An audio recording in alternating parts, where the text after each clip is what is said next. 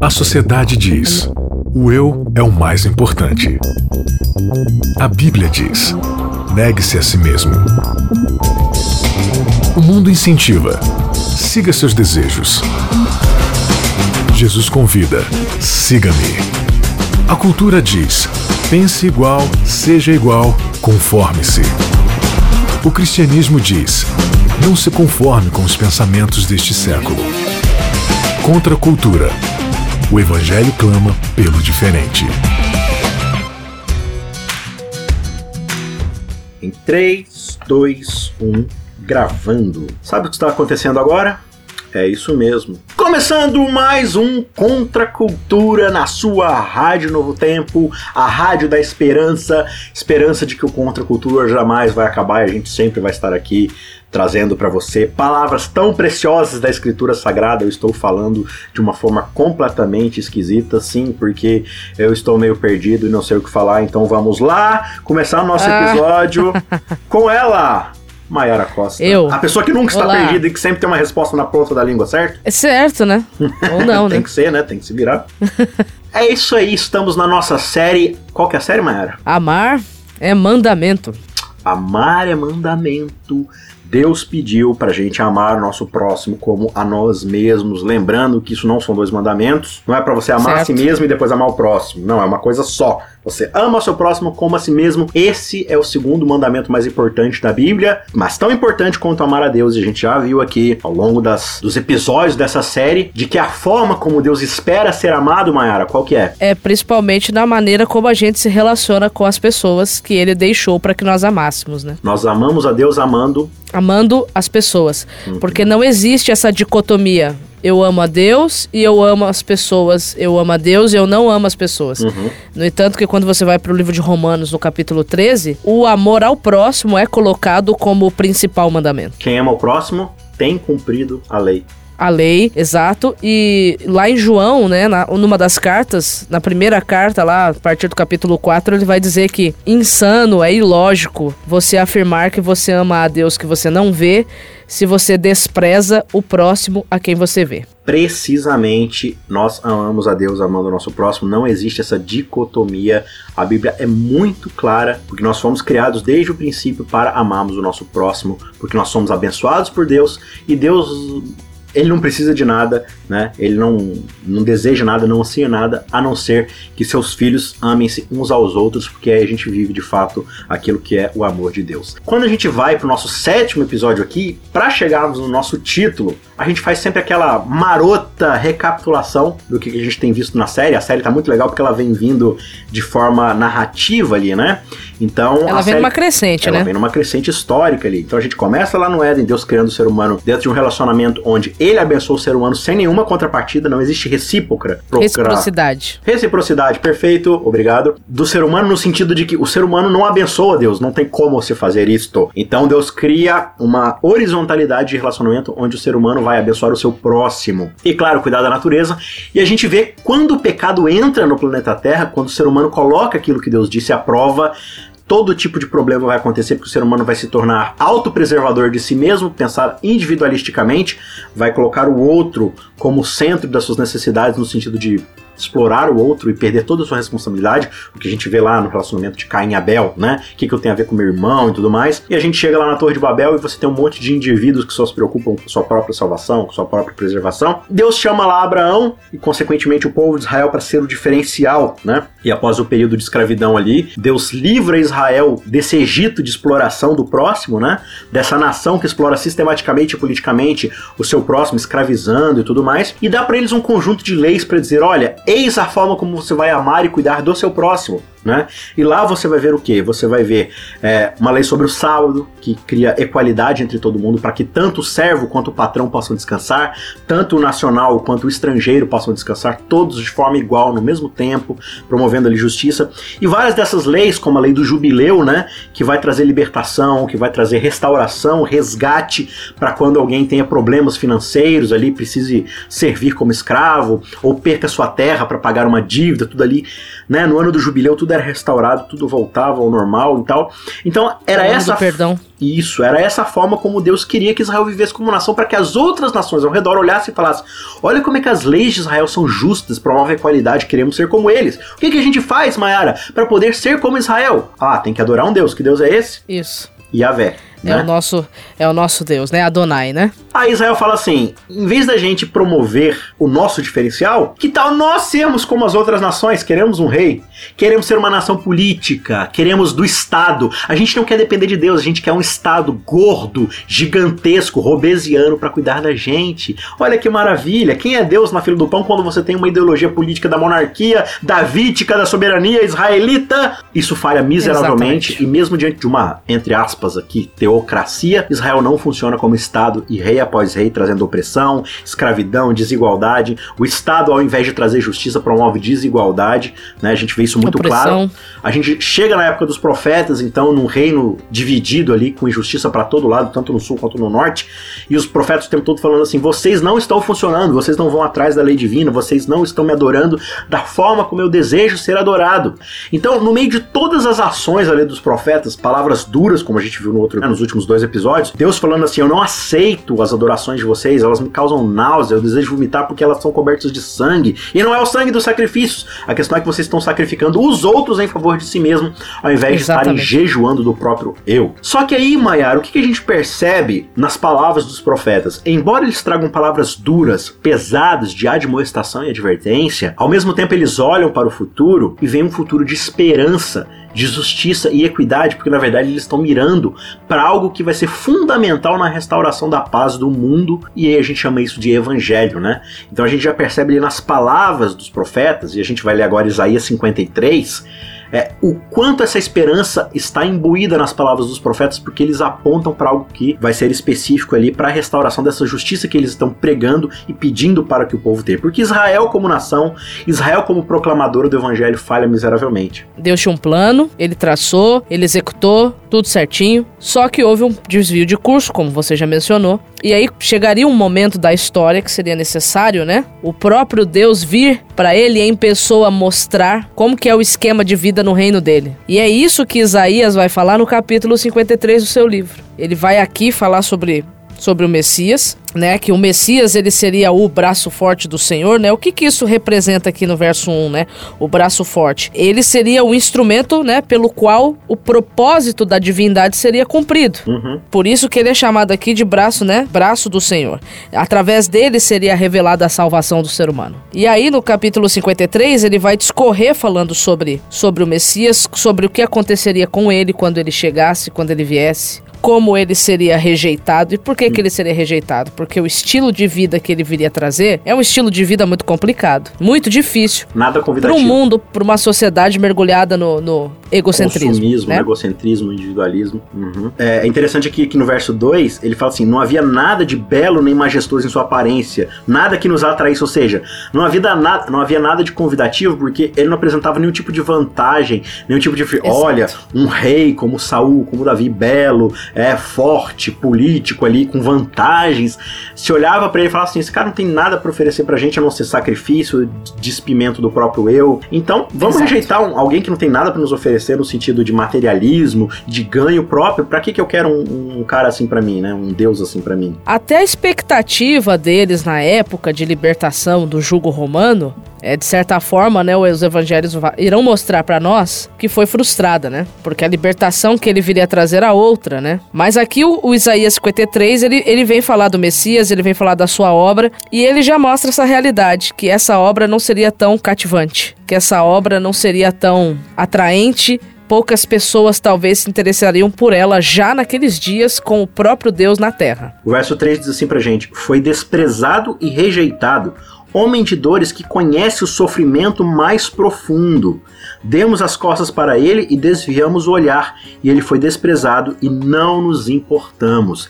A ressonância desse texto aqui, né, com Hebreus, né, quando o autor de Hebreus fala, porque nós não temos um sumo sacerdote que não possa se compadecer, né? É engraçado esse, esse, esse duplo, esse duplo negativo, né? Nós não temos alguém que não possa, ou seja, é uma impossibilidade divina não se compadecer. Ele não tem, digamos assim, claro, quando a gente fala que Deus não pode, é sempre entre aspas gigantes, no sentido de caráter, né, filosófico. Deus não pode não se compadecer de nós porque ele se encarnou como ser humano e sofreu tudo aquilo que nós sofremos, né? Então em Cristo nós temos alguém que não consegue não simpatizar com o nosso sofrimento porque ele viveu tudo isso. E qual que é a resposta Exato. do ser humano a essa ação divina de sofrer aquilo que nós estamos sofrendo? Desprezo, rejeição e nós não nos importamos. Apesar disso, foram as nossas enfermidades que ele tomou sobre si e foram as nossas doenças que pesaram sobre ele. Pensamos que seu sofrimento era um castigo divino, castigo por sua culpa, mas ele foi ferido por causa de nossa rebeldia e esmagado por causa de nossos pecados. Sofreu castigo Exato. para que fôssemos restaurados e recebeu açoites para que fôssemos curados. Todos nós nos desviávamos como ovelhas. E aí ele está recapitulando tudo que aconteceu de Gênesis 3 até, até este ali. presente momento, né? Todos nós nos desviamos como ovelhas, deixamos os caminhos de Deus para seguir os nossos próprios caminhos. Essa é a história da humanidade, né? Não queremos o fruto do Éden, nós queremos o fruto da árvore do bem e do mal, para definir nossa própria vontade. E no entanto, o Senhor fez cair sobre ele os pecados de todos nós. Ele foi oprimido e humilhado, mas não disse uma só palavra, foi levado como cordeiro para o matadouro, como ovelha muda diante dos tosqueadores, não abriu a boca, e você conhece o resto do texto, né? Foi condenado justamente, sofreu, né? Foi ferido por causa da nossa rebeldia e tal. E aí o próprio plano de Deus, Isaías vai falar, era esmagá-lo como oferta pelos nossos pecados. Veja, Deus descarrega em Cristo toda essa fúria contra o pecado do mundo. Então veja, Mayara, antes de você comentar aí, a gente precisa introduzir aqui o título do nosso episódio, né? Então, quando Sim. a gente olha para a sequência histórica da, da teologia bíblica dentro dessa narrativa do povo de Israel, os profetas então eles olham para a situação de Israel e ao invés de se desesperarem com a injustiça que Israel está cometendo, eles olham para o futuro eles veem este Cristo que vai morrer como sacrifício pelos nossos pecados e eles se enchem de esperança de falar: olha, nós temos um Messias que, embora seja desprezado pela humanidade, ele não nos despreza. É, é. E aí ele vai viver uma vida de sacrifício vivo, essa é a grande diferença. Ele não é simplesmente alguém que vai morrer pelos nossos pecados, ele é alguém que sacrifica sua própria vontade, seu próprio eu, para fazer a vontade do Pai. É por isso que o episódio de hoje, citando aí uma famosa oração que Jesus nos ensinou, o episódio de hoje se chama Na Terra como nos Céus. Ou seja. Esse, esse título é Pesado, né? Esse Forte. título aí é interessante, hein? Porque ele é comparativo, né? A gente vive aí, a gente eu vou colocar no geral assim, né? Tem gente que vive aí querendo é, adivinhar e querendo pregar e querendo dizer que sabe qual é o estilo de vida do céu, né? E, e quer trazer isso nas suas mensagens, às vezes, né? Nas suas pregações, enfim. Só que quem veio revelar para nós qual é o estilo de, do, de vida do céu foi aquele que esteve e desceu e viveu aqui e voltou para lá, né? Uhum. E ele revelou na, na forma dele ser como é o estilo de vida do cidadão do céu. É essa que é a grande questão, né? Porque é, Israel vive a sua teocracia falsa, voltada para si mesmo, onde na verdade eles são os próprios deuses, né? E, e adoram a si mesmos e tal. E aí Jesus vem falar: olha, eu quero mostrar para vocês o que, que é o reino. Quando ele fala na, na, sua oração, né? Porque então é o reino, o poder e a glória e tal. Que reino é esse? Então Jesus ele vem mostrar aqui na terra as coisas como são feitas no céu. Essa que é a Exato. grande ideia. Então quando você acompanha o ministério de Jesus, quais são as grandes é, declarações de Cristo? Ele diz assim: olha, nada faço por mim mesmo, apenas faço a vontade daquele que me enviou.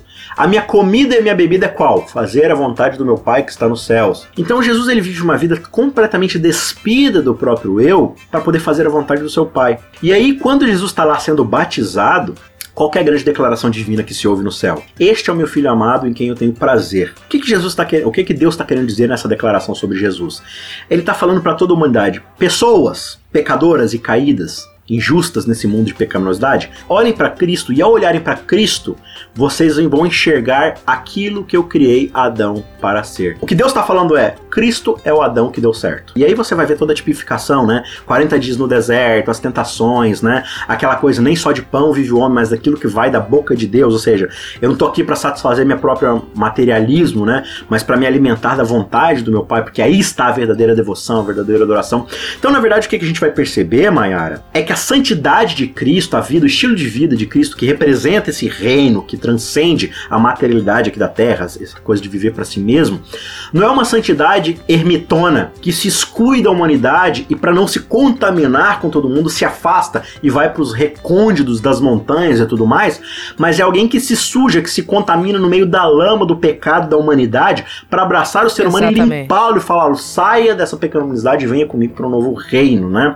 Então muitas vezes Exatamente. a gente vive uma religiosidade de não posso me contaminar, não posso me, né? Mas na verdade, quando Jesus toca o ser humano, não é Jesus que se contamina, Jesus purifica o outro, né? É muito interessante isso. Eu acho fantástico você estar tá mencionando isso, porque a gente tem uma, um entendimento de que, ah, né, vou usar aqui uma frase famosa, né? O mundo tá entrando na igreja, né? É. Eu lembro até daquele desenho uma vez, né?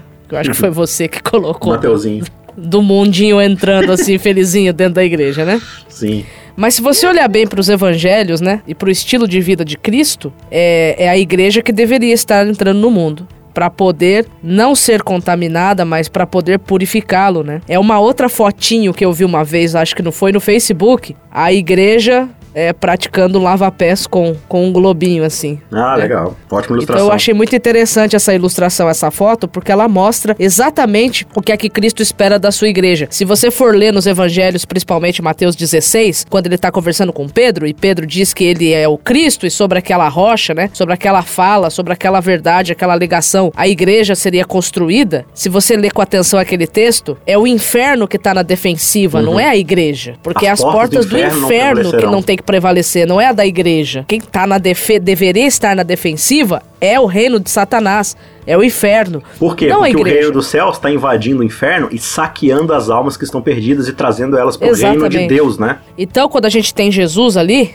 aparecendo, né, de forma mais pública nos evangelhos, depois do seu batismo, principalmente depois do período de 40 dias no deserto, é, nós já encontramos Jesus dizendo a que veio. Quando você vai para Lucas capítulo 4, a partir do verso 16, você tem Jesus indo para Nazaré, que foi o local onde ele foi criado, né, onde ele viveu ali boa parte da sua, da sua infância e da sua, digamos assim, adolescência. Ele entra na sinagoga e aí quando ele chega lá, ele é convidado para fazer a leitura, né, da, Torá, da Torá. E aí quando ele se levanta para ler, ele, ele escolhe, né, na verdade dão para ele o livro do profeta Isaías, né, o rolo do profeta Isaías, e ali ele escolhe um texto. É um texto que está em Isaías capítulo 61, verso 1 e 2, que ele diz qual é o objetivo de vida dele, né? Que o Espírito do Senhor está sobre mim, pelo que me ungiu para evangelizar os pobres, enviou-me para proclamar libertação aos cativos, restauração de vista aos cegos, para pôr em liberdade os oprimidos e para anunciar que chegou o ano jubileu, né? Que chegou uhum. o ano da libertação, o ano aceitável do Senhor. E aí ele, ele aplica aquele texto a ele mesmo e ali ele já começa a ter problemas dentro com a própria família. Mas ele já veio mostrar para o que ele veio veio. Uhum. A libertação que ele veio trazer não é a libertação de, de um governo corrupto, não é a libertação de dívida, é, não é a libertação, seja qual for a libertação que eles estavam esperando, a libertação que ele veio trazer é uma libertação muito mais profunda. É legal você ter falado isso daí da questão de governo corrupto, né?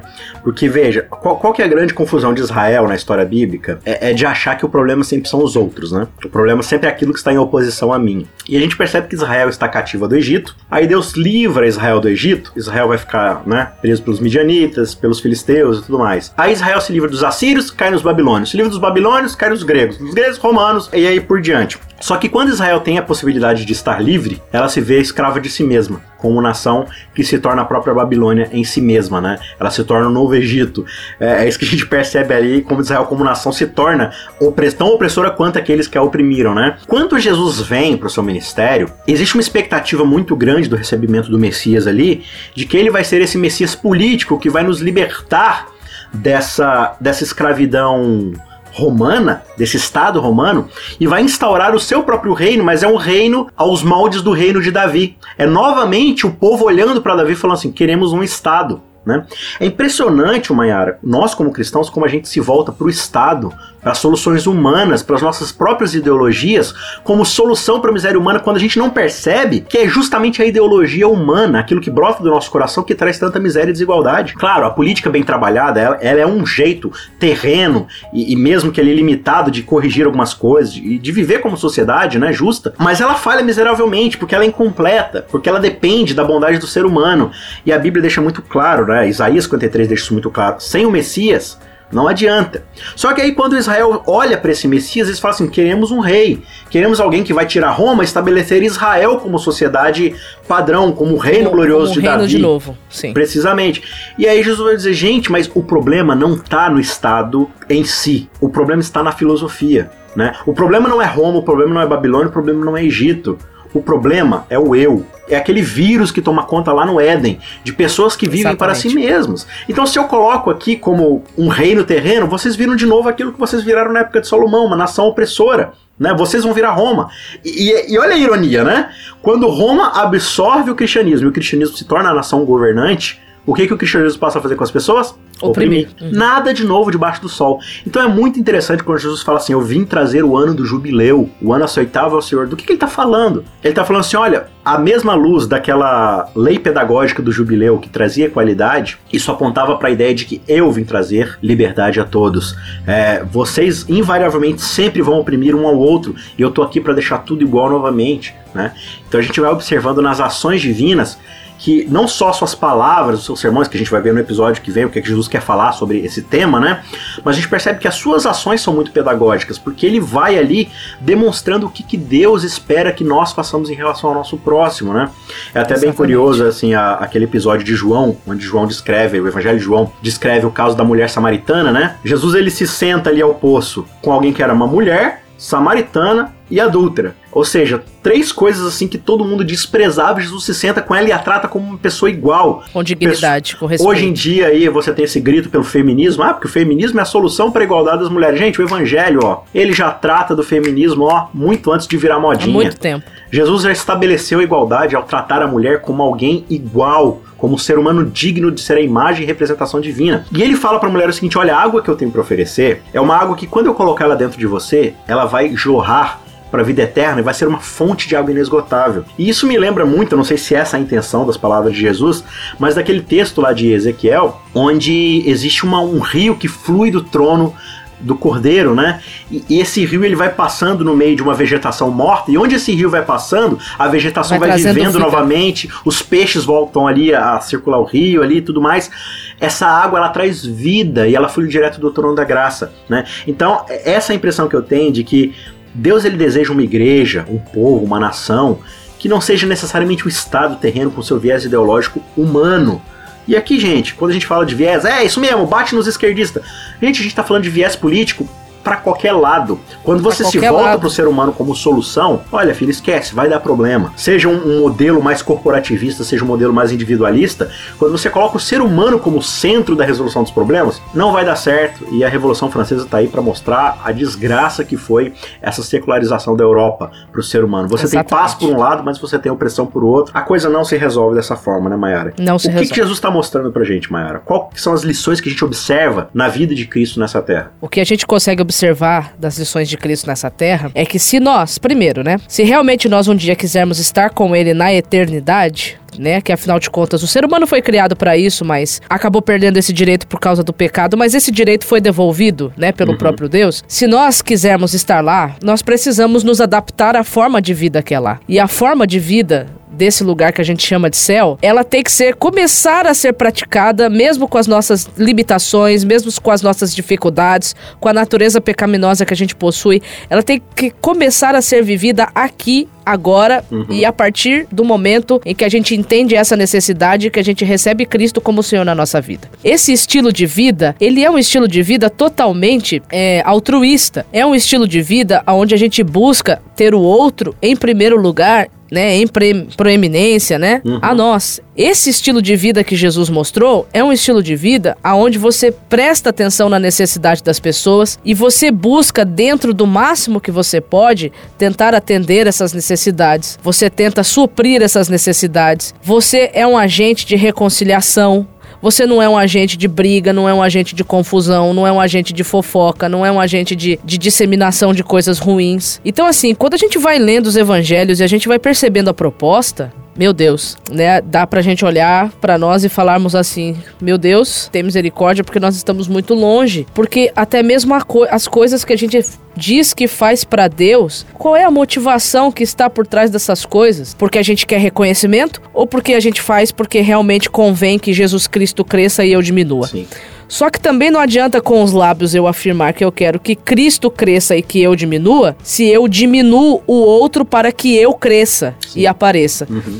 Então Jesus, ele vem apresentar para nós qual é o estilo de vida do reino. E esse reino, ele tem que começar a ser vivido agora. Eu, eu sei que o cristianismo como um todo acredita que Jesus vai voltar, mas eu quero me dirigir para aqueles que se denominam crentes nessa doutrina da volta de Jesus. Eu temo que nós, como adventistas do sétimo dia, encaremos o retorno de Cristo apenas como um evento uhum. futuro e esqueçamos que o reino não vai ser implantado somente na segunda vinda. O reino já foi implantado na primeira vinda. E eu preciso já estar vivendo nesse reino hoje, porque senão eu não vou estar preparado para viver a eternidade com Cristo. Porque o reino do céu, é, eu escrevi isso um dia no meu, no meu, no meu Facebook. No reino reino do céu, na eternidade, no novo céu e na nova terra, não vai ter lugar para um novo Satanás. Não vai ter lugar.